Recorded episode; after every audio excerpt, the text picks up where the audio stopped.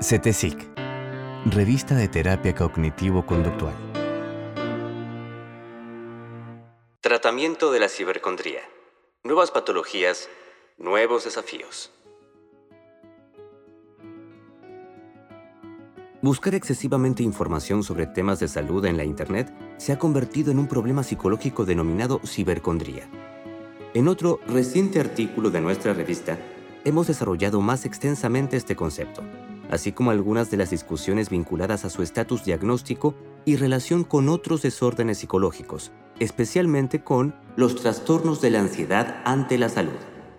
Ahora nos dedicamos a su tratamiento. Y todo empieza con malas noticias. No existe en la actualidad un tratamiento psicológico validado empíricamente para la cibercondría. Vale decir no disponemos de tratamientos psicológicos cuya efectividad haya sido demostrada mediante protocolos experimentales con grandes muestras de sujetos, replicados y revisados por otros investigadores, como sí sucede con muchos otros síndromes. No obstante, esto no significa que no tengamos herramientas psicológicas disponibles para el tratamiento. En primer lugar, la realización de ensayos controlados para la validación de protocolos de tratamientos está siendo puesta en tela de juicio seriamente, realzando el valor del diseño de tratamientos individualizados. En verdad, la tradición del paradigma cognitivo-conductual siempre defendió el valor de la planificación de tratamientos individualizados. En efecto, jamás se ha dejado de poner énfasis en el análisis funcional y en el diseño de sujeto único. Por otra parte, la experiencia acumulada en la terapéutica de problemas psicológicos similares y relacionados nos brinda orientaciones concretas acerca de las posibles herramientas efectivas. Hechas las pertinentes aclaraciones anteriores, deberemos tomar lo que se desarrolla a continuación como lineamientos generales para la terapéutica de la cibercondría, teniendo presente que en los próximos años seguramente veremos avances en el terreno.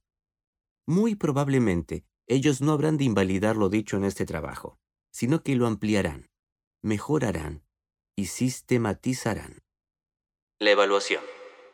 La fase inicial del abordaje de la cibercondría no es diferente a casi cualquier otro motivo de consulta. Todo empieza con el establecimiento de un buen vínculo con el paciente y la evaluación ideográfica de motivo de consulta. Para la terapia cognitivo-conductual, esto radica en la construcción de un análisis funcional y la formulación individualizada del caso. Si bien nada de esto resulta ajeno a nuestra práctica, en el terreno de la cibercondría valen algunas aclaraciones. En primer lugar, el fenómeno casi nunca se presenta aislado, sino en el contexto de algún cuadro de ansiedad ante la salud y o del uso problemático de Internet. Ello deberá objetivarse claramente durante la evaluación, pues nos abrirá visibilidad acerca del lugar en el cual se halla la conducta bajo análisis en el entramado de relaciones funcionales causales. Por otra parte, si la cibercondría se encuentra relacionada más con el uso problemático de Internet y por ende el control de impulsos, deberíamos sospechar que tal vez a largo plazo nos encontramos con alguna resistencia por parte del paciente para modificarla. En virtud de ello, habremos de obrar cautamente, sin criticar ni cuestionar severamente el hábito, al menos al inicio, y hasta no haber fortalecido cierta conciencia de enfermedad y relación terapéutica sólida.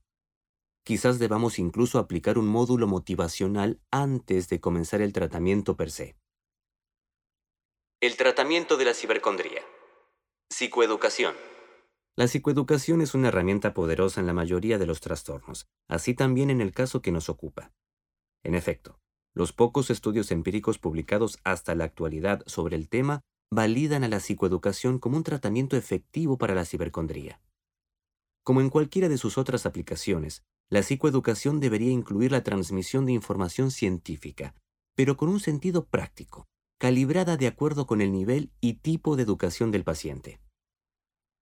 Discusión cognitiva. Fuertemente emparentada con la psicoeducación, habremos de llevar a cabo la discusión de pensamientos automáticos específicos acerca de lo que las sensaciones corporales representan. Esto es, el paciente aprenderá a valorar las mismas como lo que son, y no como señales de enfermedades graves. Ello constituye el primer paso para contener el impulso de buscar información sobre salud en línea. Por otro lado, También habremos de discutir ideas relacionadas con lo que sí se puede y lo que no se puede obtener de la Internet. Más puntualmente, la información obtenida por este medio puede resultar útil para prevenir enfermedades, llevar adelante un estilo de salud sano, incluso para darse cuenta de que debemos consultar con un profesional de la salud por tal o cual sensación. Pero lo que la Internet no puede darnos es un diagnóstico, menos aún puede negarlo.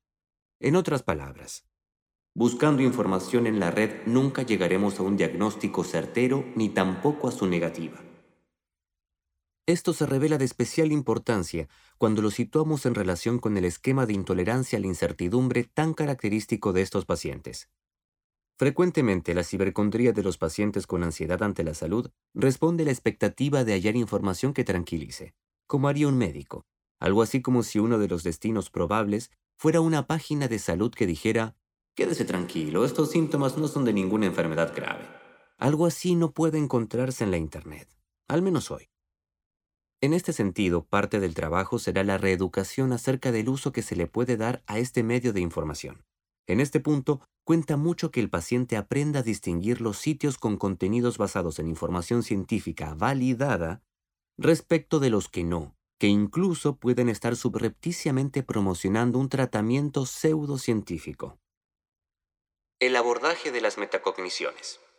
En estrecha relación con lo anterior, el tratamiento de la cibercondría deberá contemplar a las metacogniciones, las cuales juegan aquí un rol causal. En efecto, algunos de los modelos psicológicos actuales proponen que en las metacogniciones radica la diferencia entre la búsqueda de información en Internet como una conducta de reaseguro y la cibercondría. Nuevamente remitimos al lector el artículo anterior de esta revista. Sea cual fuera el caso, las metacogniciones habrán de ser un blanco del tratamiento a través de los procedimientos conocidos, como la valoración de sus evidencias, la estimación de sus ventajas y desventajas y la psicoeducación, entre otras. La terapia de exposición. Ya conocemos la efectividad comprobada de la exposición para todo el ámbito de la ansiedad patológica. La cibercondría tiene un componente de ansiedad patológica, de hecho, se encuentra fuertemente vinculada con los trastornos de la ansiedad ante la salud. Así que sin dudas, la exposición es una de las técnicas que con toda probabilidad habremos de emplear en el tratamiento de la cibercondría. Valen en este sentido algunas aclaraciones.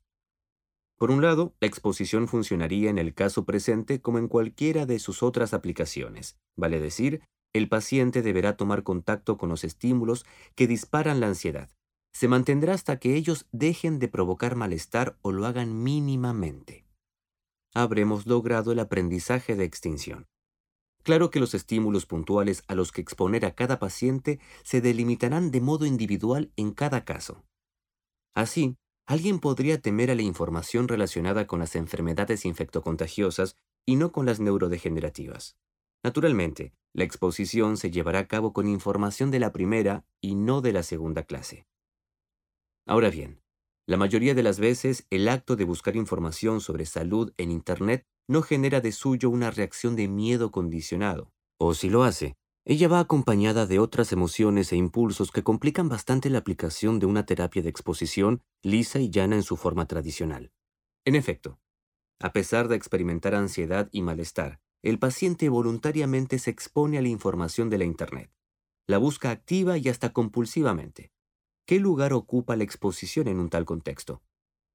En gran medida, desde una perspectiva del análisis funcional, la búsqueda sobre salud en línea se conforma como una conducta de reaseguro propia de los desórdenes de ansiedad ante la salud.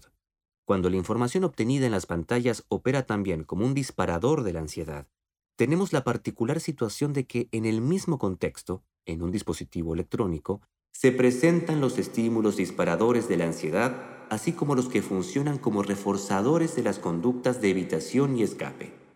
Dicho sea de paso, no es para nada el único caso en que un mismo estímulo puede adquirir diferentes valencias afectivas de acuerdo con el contexto y el estado motivacional previo, pero esto es otro asunto. En el entuerto de la cibercondría, nos topamos con esta dificultad la cual en parte nos explica por qué la ansiedad derivada de los resultados que se van hallando dispara nuevas oleadas de búsqueda. Se trata de un intento de alivio del malestar. En otras palabras, en el mismo sitio en que se encuentran los estímulos para efectuar la exposición, también se hallan los que se persiguen con las conductas de reaseguro.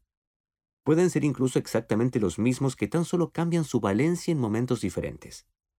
Será así uno de los desafíos del tratamiento, más específicamente del análisis funcional, lograr separar unos de otros de suerte tal que el paciente se exponga a lo que efectivamente dispara su malestar y pone en marcha las conductas de reaseguro, al tiempo que se prevenga la ejecución de estas últimas. Así las cosas. El reto consiste en discriminar la información que gatilla el malestar respecto de lo que lo alivia. Habremos entonces de producir situaciones de exposición para la primera, mientras que con el segundo tipo de información aplicaremos prevención de la respuesta. Vale la pena recordar aquí que la técnica no es únicamente exposición, sino exposición y prevención de la respuesta. De uno u otro modo, en cualquier aplicación a formas de ansiedad patológica, está previsto que la exposición involucre algún tipo de prevención de las reacciones de evitación y escape. Los cuadros de ansiedad ante la salud y puntualmente la cibercondría no resultan ninguna excepción a la regla, aunque sí frecuentemente hacen más dificultosa su implementación concreta. Veamos un ejemplo. La paciente Karina siempre ha temido las enfermedades infectocontagiosas. La pandemia del COVID-19 empeoró severamente su temor. Ella busca minuciosamente en Internet información acerca de cómo prevenir el contagio y por ende todos los días se actualiza acerca de temas como el lavado de manos, la desinfección de objetos que ingresan a la casa, el tiempo que el virus se mantiene vivo en diferentes superficies. Estos datos suelen tranquilizarla. No obstante, cuando al navegar se topa con publicaciones acerca de los síntomas que se desarrollan con la infección, o peor aún, con notas que elaboran hipótesis acerca de potenciales consecuencias aún no comprobadas del virus, ahí se dispara su angustia.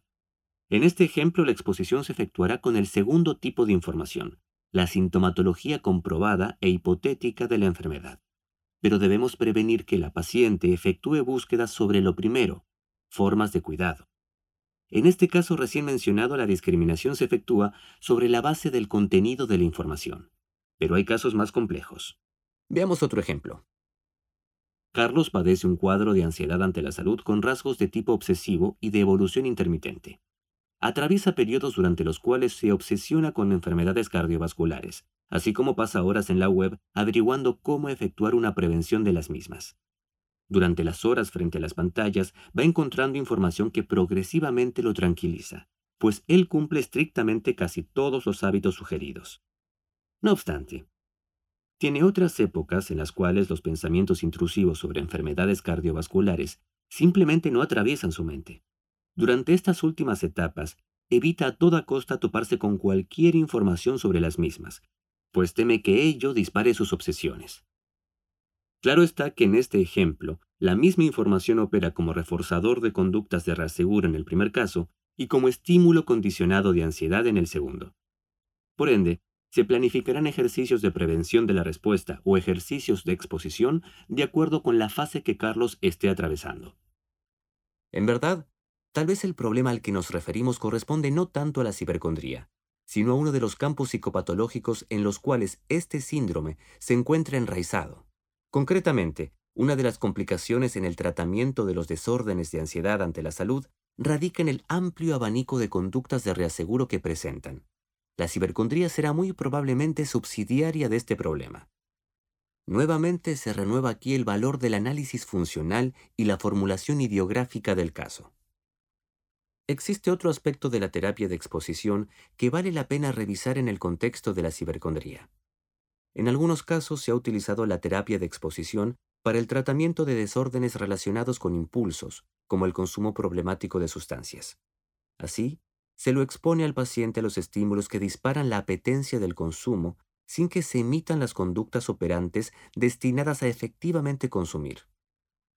Si bien la literatura se refiere genéricamente a esta técnica como exposición, en verdad estamos operando bastante distinto respecto de la aplicación a cuadros de ansiedad. En este segundo caso se trataría más de un entrenamiento en autocontrol. La exposición se efectúa a eventos que disparan conductas operantes de aproximación, dado que los estímulos son apetitivos. Opuestamente, en los casos de ansiedad patológica, la exposición se efectúa a estímulos aversivos que gatillan comportamientos de evitación y escape. Realmente son dos técnicas distintas, o si queremos ponerlo así, Es un protocolo fenomenológicamente similar que opera sobre sistemas disímiles. El lector interesado puede revisar otro artículo en esta revista, Ansiedad e Impulsividad, donde se desarrolla una discusión más profunda del tema. La exposición en la cibercondría podría también pensarse como un ejemplo del tipo de autocontrol, como un ejercicio de exposición a eventos potencialmente apetitivos, pero cuyo consumo resulta dañino. En efecto, la información suele ser un reforzador positivo que mantiene conductas operantes de aproximación. Si lo pensamos bien, veremos que al fin y al cabo lo único que la Internet puede darnos es información. A su vez, la información actúa como un estímulo discriminativo que pone en marcha conductas operantes de búsqueda de más información, la cual opera nuevamente como estímulo discriminativo en un ciclo virtualmente sin fin. He aquí también parte del potencial adictivo de la web, la cual nos ofrece tanto los estímulos discriminativos como los reforzadores para ser consumidos con un mínimo de esfuerzo. En una dependencia química, los estímulos discriminativos no son necesariamente los reforzadores. En otras palabras, los estímulos discriminativos del consumo de tabaco suelen consistir, por ejemplo, en la hora del día, la reunión de amigos, la foto de un cigarrillo. Tales estímulos disparan la conducta de comprar o pedir un cigarrillo, conducta operante, para luego fumarlo, respuesta consumatoria. Pero ni la foto del cigarrillo ni la hora del día son el reforzador sino que obligan al sujeto a accionar de algún modo en el ambiente para obtener el reforzador. Opuestamente, con la Internet todo está ahí. Fácil, alcanzable tan solo con unos pocos clics, sin moverme de la silla y con la vista en la pantalla. La información es el estímulo discriminativo de conductas operantes que buscan más información. Es decir, la información es estímulo discriminativo y el reforzador. Claro que los contenidos concretos de cada tipo varían, pero siempre se trata de estimulación visual y o auditiva que se obtiene en las pantallas. Esto aplica para la cibercondría, pero también para otros ámbitos de conductas problemáticas efectuadas en la web, como el consumo excesivo de pornografía o el juego patológico online. Escribiremos sobre esto en un futuro. Por el momento lo que debe quedar claro es que en algunos casos, la exposición llevada a cabo con pacientes que padecen cibercondría deberá adoptar más la forma de un ejercicio de autocontrol que de una auténtica exposición a eventos temidos. El paciente habrá de aprender a observar la información sobre salud, la cual capta su atención y dispara su curiosidad, pero absteniéndose de ir en búsqueda de nueva información. Esto es, deberá exponerse a los estímulos discriminativos, pero no efectuar la conducta operante que lleva al reforzador. Los que manejan las dos formas de terapia de exposición ya saben que esta segunda forma de administración del procedimiento siempre resulta mucho menos efectiva que la primera, la propia de la ansiedad patológica, para la cual la técnica fue inicialmente diseñada. Dado que se ha complejizado un poco el panorama de la terapia de exposición y prevención de la respuesta para la cibercondría, esquematicemos algunas ideas. Debemos distinguir si usamos la técnica en sentido tradicional como exposición a estímulos condicionados de ansiedad o como ejercicio de autocontrol a estímulos discriminativos de conductas operantes. Debemos discernir cuáles estímulos son disparadores de ansiedad y cuáles reforzadores de conductas operantes de búsqueda. En función de lo anterior, expondremos a los primeros estímulos condicionados de ansiedad y efectuaremos prevención de la respuesta respecto de los segundos, estímulos que mantienen las conductas de evitación y escape. Un mismo tipo de información puede jugar uno u otro rol en distintos momentos en la misma persona. La guía ha de ser, como siempre, un adecuado análisis funcional del caso. El análisis funcional deberá contemplar el contexto psicopatológico más amplio en el cual la cibercondría se inserta. Control del estímulo precedente. En virtud de lo expresado en el punto anterior, a propósito de la cibercondría como una conducta operante, surge como viable que una parte del tratamiento contemple el control del estímulo precedente, al menos durante algunas etapas. Y si bien esto es teóricamente posible, uno se pregunta cómo podría concretamente instrumentarse en un mundo donde la Internet y las pantallas se han vuelto omnipresentes. Tal vez se podría acordar con el paciente periodos libres de la web. Ellos deberían pautarse de acuerdo a criterios tales como los horarios del día en que es más probable la conducta, o cuando se esté en un estado de ansiedad por la salud elevado debido a alguna preocupación recientemente disparada. Idealmente y para casos muy extremos, se podría pensar el desarrollo de alguna aplicación que filtre la información, análogo a lo que hoy tenemos para impedir la búsqueda de pornografía por parte de los niños. Independientemente de cómo se efectúe la implementación de este procedimiento, el control del estímulo debería ser de uso transitorio. La cibercondría no se desarrolla nunca como un cuadro tan grave como para sostenerlo a largo plazo, como por ejemplo sí sucede en el alcoholismo. Tratamiento de los cuadros asociados, especialmente ansiedad ante la salud. El abordaje de los cuadros asociados, probablemente con valor etiológico respecto de la cibercondría, llevará naturalmente a una mejoría en esta conducta problema. Al día de hoy, los modelos psicológicos de la cibercondría discuten si estamos frente a un constructo con estatus propio o subsidiario de otros desórdenes. Más allá de cuál sea el acuerdo final al que se llegue, lo que sí resulta seguro es que las búsquedas sobre salud en línea se tornan problemáticas casi exclusivamente vinculadas a otros desórdenes psicológicos, especialmente el trastorno de ansiedad ante la salud, pero también desórdenes de ansiedad, TOC y en general comportamientos problemáticos con el uso de la web.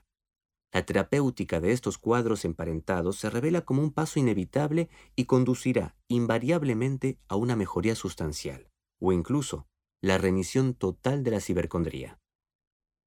Y como conclusión, lo que no es un tratamiento. Si bien en la actualidad no poseemos un protocolo de tratamiento empírico y sólidamente establecido para el tratamiento de la cibercondría, sí existen un conjunto de herramientas que, habiéndose validado para problemas relacionados y o similares, preludian ser de gran ayuda en el abordaje de este comportamiento desadaptativo. La terapia cognitivo-conductual, como enfoque aplicado, no requiere de la validación de un síndrome y luego un tratamiento estructurado para operar. De hecho, ese paradigma de desarrollo científico en psicología basado en ensayos controlados de tratamientos para síndromes específicos está en tela de juicio desde hace ya varios años. La terapia cognitivo-conductual precisa de un análisis funcional de la conducta problema y la formulación clínica individualizada del caso, algo que es perfectamente factible con conductas problemáticas como la cibercondría. Mientras, esperamos que tal vez en un futuro, ensayos clínicos controlados también validen un protocolo de tratamiento estandarizado y así arrojen nueva luz sobre la terapéutica. Ello seguramente ampliará nuestras posibilidades de intervención, pero seguramente no se opondrá ni invalidará lo que hoy ya sí podemos administrar sobre la base del conocimiento científico acumulado durante décadas.